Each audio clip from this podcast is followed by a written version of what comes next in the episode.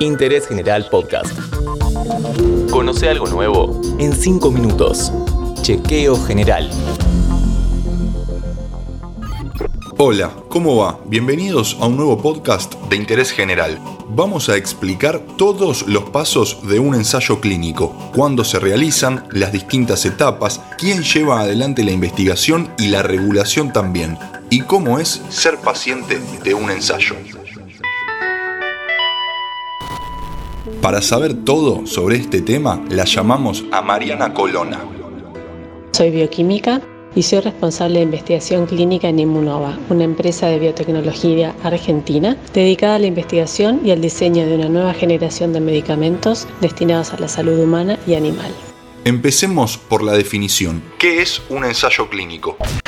Es una investigación médica en la cual, a través de una serie de estudios, se evalúa la eficacia y seguridad de un nuevo medicamento en seres humanos antes de que llegue a su comercialización. Este nuevo medicamento lo llamamos en general producto de investigación. Entonces, lo que buscamos es saber, por ejemplo, si puede curar una cierta enfermedad o reducir la mortalidad. Y si es seguro, es decir, qué tipo de reacciones adversas produce.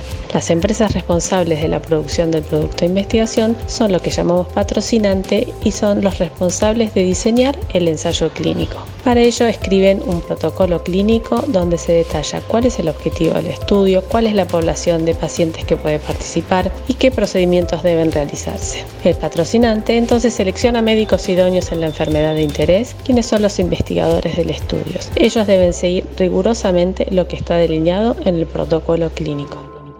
Ahora hablemos un poco sobre la tarea de corroborar la seguridad de un medicamento.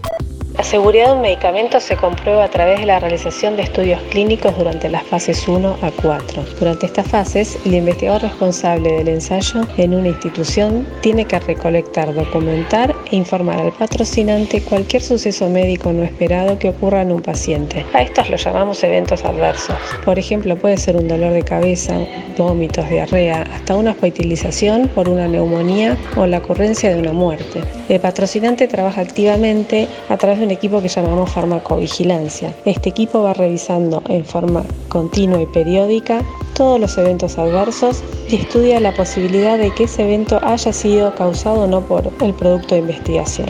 En la mayoría de los estudios existe además un comité de expertos que es ajeno al patrocinante y evalúa en forma independiente todos estos reportes de eventos adversos. ¿Algún detalle sobre cada una de las fases? La primera fase se llama etapa preclínica y se desarrolla en animales, en el laboratorio, donde se prueban modelos animales específicos y la droga es segura y eficaz. Luego ya se pasa a la etapa clínica, que es en humanos, que consta de cuatro fases. La fase 1 es la primera instancia donde se prueba el producto de investigación por primera vez en humanos. Lo que se busca es comprobar si la droga es segura y cómo es su perfil de distribución y metabolismo en el organismo. Luego sigue la fase 2, donde se evalúa el producto de investigación en una población que ya es enferma y se prueban distintos rangos de dosis. En esta etapa se busca evaluar si el producto es seguro y cuál es la dosis adecuada para continuar con la siguiente fase, que es la 3, que es la que llamamos de eficacia. Esta fase 3 se busca comprobar la eficacia de ese producto en cuestión y comprobar si la hipótesis planteada para la indicación terapéutica que se está estudiando se cumple. Y por último hay algunos productos que a pesar de que el producto ya está aprobado y en fase comercial, se hace una instancia de fase 4, donde el objetivo es continuar estudiando el producto.